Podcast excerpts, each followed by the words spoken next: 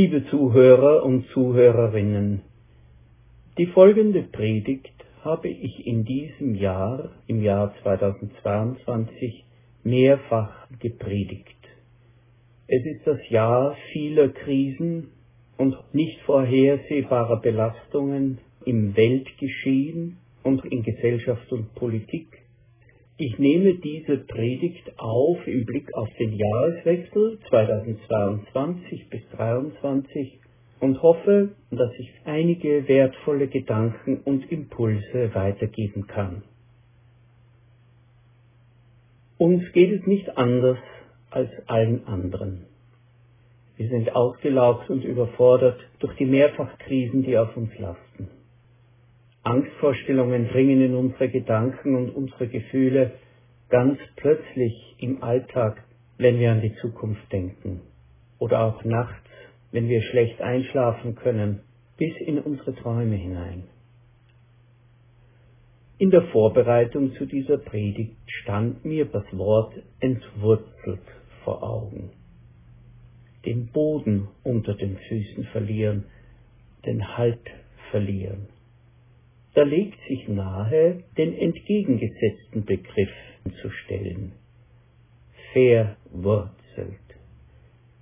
Sicher, wir werden auch weiterhin gebeutelt sein, hin und her gerissen, aber letztlich sollen wir verwurzelt bleiben.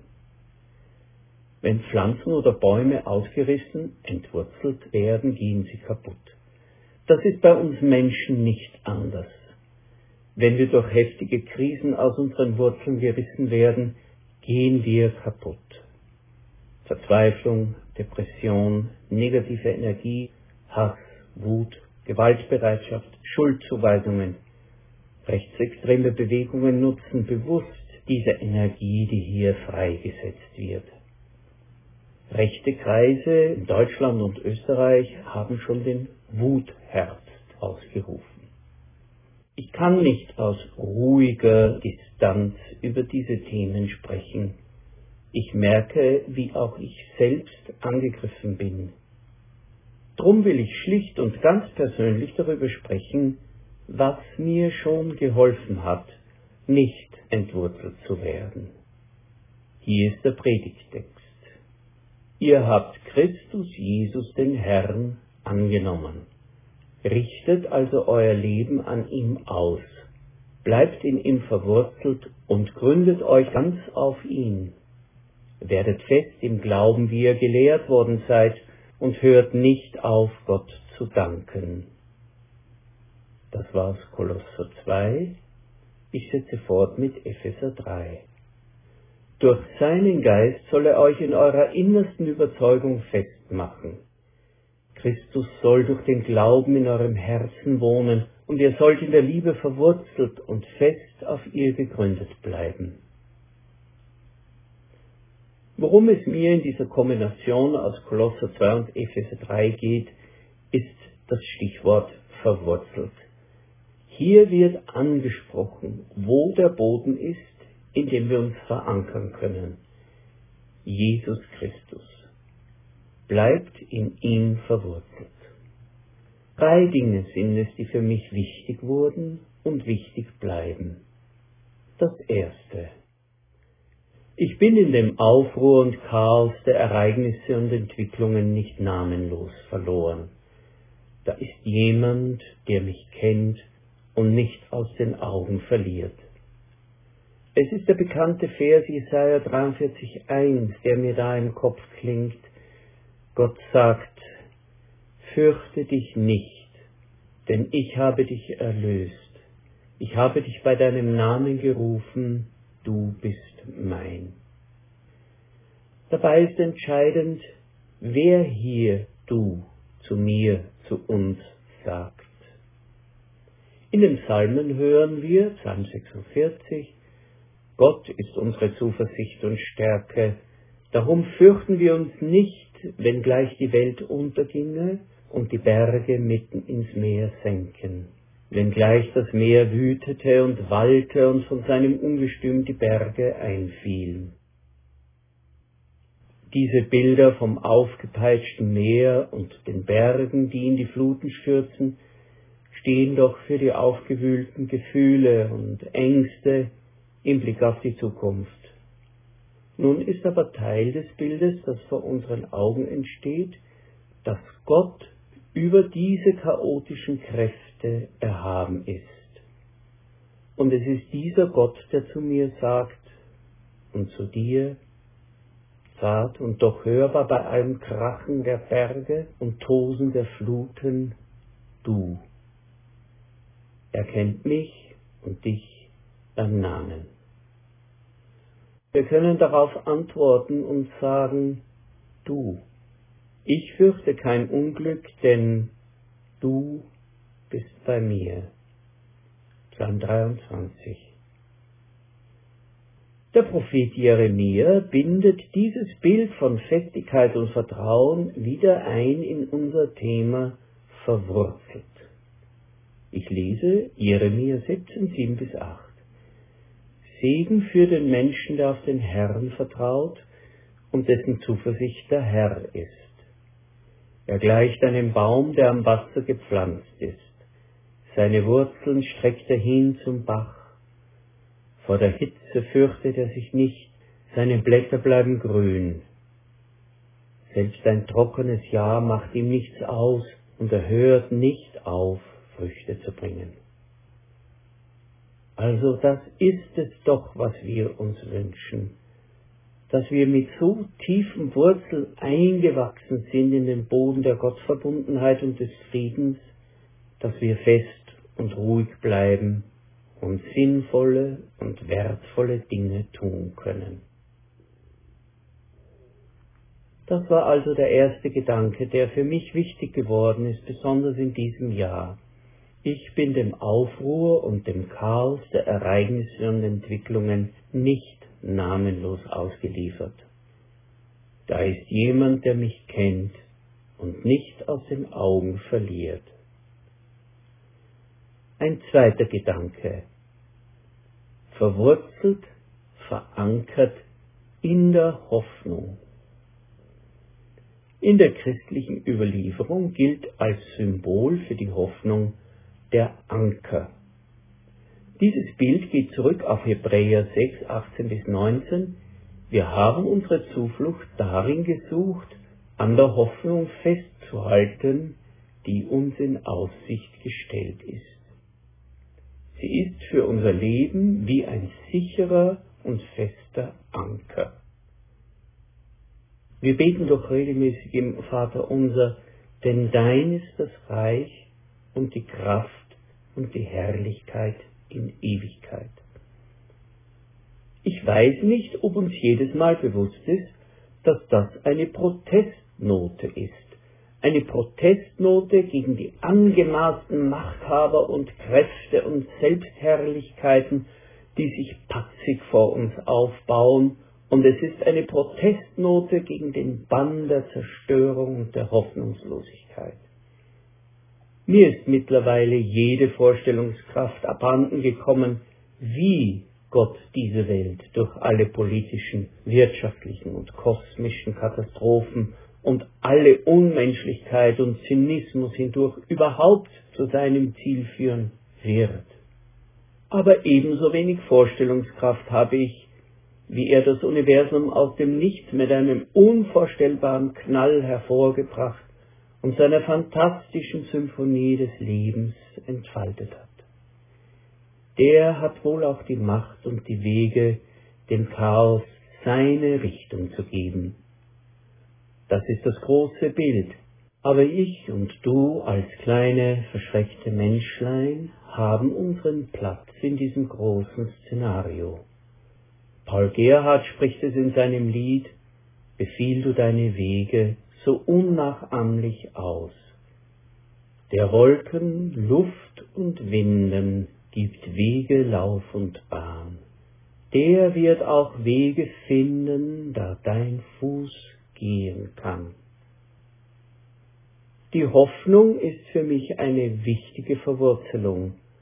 Was immer kommt, Gott kennt mich, weiß um mich und wird einen Platz und einen Weg für mich, dich und für euch haben. Der Hebräerbrief ermuntert uns in Kapitel 10, 23, lasst uns unbeirrt an der Hoffnung festhalten, denn Gott, auf dessen Versprechen sie beruht, ist treu. Das waren also die zwei ersten Gedanken, die mich festmachen, dass Gott jeden von uns beim Namen kennt und dass er das Ziel und die Vollendung dieser Welt in seinen Händen hält. Ein dritter Gedanke. Wir sind ja weiter bei der Frage, wie es uns gelingen kann, nicht entwurzelt zu werden durch die Kräfte der Zerstörung, sondern eine ruhige Verwurzelung halten. Und da drängt sich die Frage auf, hat es überhaupt noch einen Sinn, etwas tun zu wollen, etwas in dieser verworrenen Situation beizutragen? Diese Frage bringt mich zu Jesu Bildwort vom Weinstock und den Reben. Er selbst versteht sich als die Verbindung aus der tief ins Wasser reichenden Wurzel hin zu den Weinreben. Ich bin der Weinstock, ihr seid die Reben. Wer mit mir verbunden bleibt, so wie ich mit ihm, bringt reiche Frucht. Das klingt ganz organisch und unangestrengt, und das macht die Worte so verheißungsvoll. Natürlich fragen wir uns, ist nicht alles, was wir tun können, so machtlos gegen die Kräfte von Weltmächten, von weltweiten Infektionswellen, von kosmischen und ökologischen Veränderungen? Was soll ich denn eigentlich noch tun? Ist das nicht alles lächerlich? Wir orientieren uns wieder am Predigtext. Kolosser 2 hat seinen Fokus in dem Satz bleibt in Christus verwurzelt. Epheser 3 bringt dann eine wichtige Ergänzung. Bleibt in der Liebe verwurzelt. Diese beiden Aufrufe sind miteinander verwachsen. Wer in Christus verwurzelt ist, kann auch in der Liebe verwurzelt bleiben. Da könnte uns erst recht die Verzweiflung packen.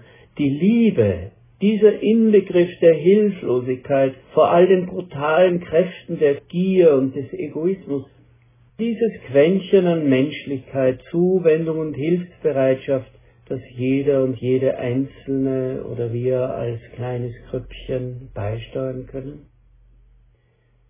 Zwei Bibelstellen helfen da weiter. Die eine ist der Vers, wo Jesus sagt, Matthäus 24, 12, weil immer mehr Menschen den Grundlagen, die von Gott kommen, den Rücken kehren, wird die Liebe bei vielen Menschen erkalten.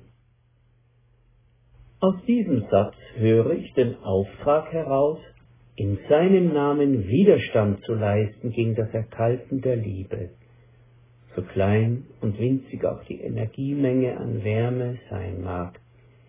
Sie zählt weil Jesus unser kleines Quäntchen aufnimmt und einbaut in etwas Größeres. Die zweite Bibelstelle ergänzt diese erste. Sie steht im großen Auferstehungskapitel 1. Korintherbrief 15. Dank sei Gott, denn er schenkt uns den Sieg durch unseren Herrn Jesus Christus. Meine lieben Brüder und Schwestern, haltet am Glauben fest, seid unerschütterlich, setzt euch mit aller Kraft für die Sache des Herrn ein. Ihr wisst ja, was ihr für den Herrn tut, ist nicht vergeblich. Nicht vergeblich. Das brauchen wir wie einen Schluck Wasser in der Wüste. Jetzt wissen wir, was wir tun können. Jetzt begreifen wir, was nicht sinnlos verpufft. Wir sollen das, was wir tun, für Jesus tun. Wir sollen das, was wir reden, in der Gesinnung Jesu reden. Und wir sollen mit Menschen umgehen, wie Jesus es tut. Dann landet unser Einsatz nicht auf der Müllkippe der Geschichte, sondern wird eingesammelt zur Ehre Gottes. So wie in der Offenbarung des Johannes das Bild besteht, dass die Gebete der Heiligen in eine goldene Schale gesammelt werden, so können wir das Bild auch hier gebrauchen. Alles, was wir für Jesus tun, wird in diese goldene Schale gesammelt als ein Opfer, ein Wohlgeruch zur Ehre Gottes. Ja, ich habe euch sehr persönliche Gedanken weitergegeben, die mir helfen und von denen ich hoffe, dass sie überspringen zu euch und auch euch ermutigen und helfen, wenn ihr den Schritt tut aus diesem Krisenjahr in ein neues Jahr, von dem wir noch gar nichts wissen, wo wir nur von ganzem Herzen hoffen, dass es ein besseres, ein gesegnetes, ein friedliches Jahr wird. Drei Wurzelstränge sind es, mit denen wir uns verankern, Halt finden und Wachstumskräfte aufnehmen können. Da ist der Glaube, dass wir uns festmachen in der Zusage, dass der große Gott Himmels und der Erde, der nicht mitgerissen wird im Strudel der Krisen, du zu mir und zu dir sagt, ich habe dich bei deinem Namen gerufen, du bist mein. Der zweite Wurzelstrang ist die Hoffnung, dass Gott diese Welt durch alle Stürme an sein Ziel bringt und für uns kleine Leute Wege findet, wo unser Fuß gehen kann. Und der dritte Wurzelstrang, die Liebe, die nie ihren Wert verliert, wie ein Goldnacket vergraben in Schlamm und Schotter, doch nicht seinen Glanz, seine Reinheit und seinen Wert verliert. Was wir für Christus tun, ist nicht vergeblich, verflüchtigt sich nicht im Hexenkessel der Ereignisse. Jedes Quäntchen an Liebe, Freundlichkeit, Hilfsbereitschaft, Ermutigung, Zuhören und Zuwendung bleibt erhalten und bleibt unser Auftrag von Jesus Christus, speziell in Zeiten, die wir mit dem Begriff apokalyptisch belegen Zeiten, in denen die Liebe unter der Last der Ereignisse zu ersticken droht. Darum schließe ich diese Gedanken, indem ich das Wort des Apostel Paulus wiederhole. Liebe Brüder und Schwestern, lasst euch nicht beirren. Was ihr für den Herrn tut, ist nicht vergeblich.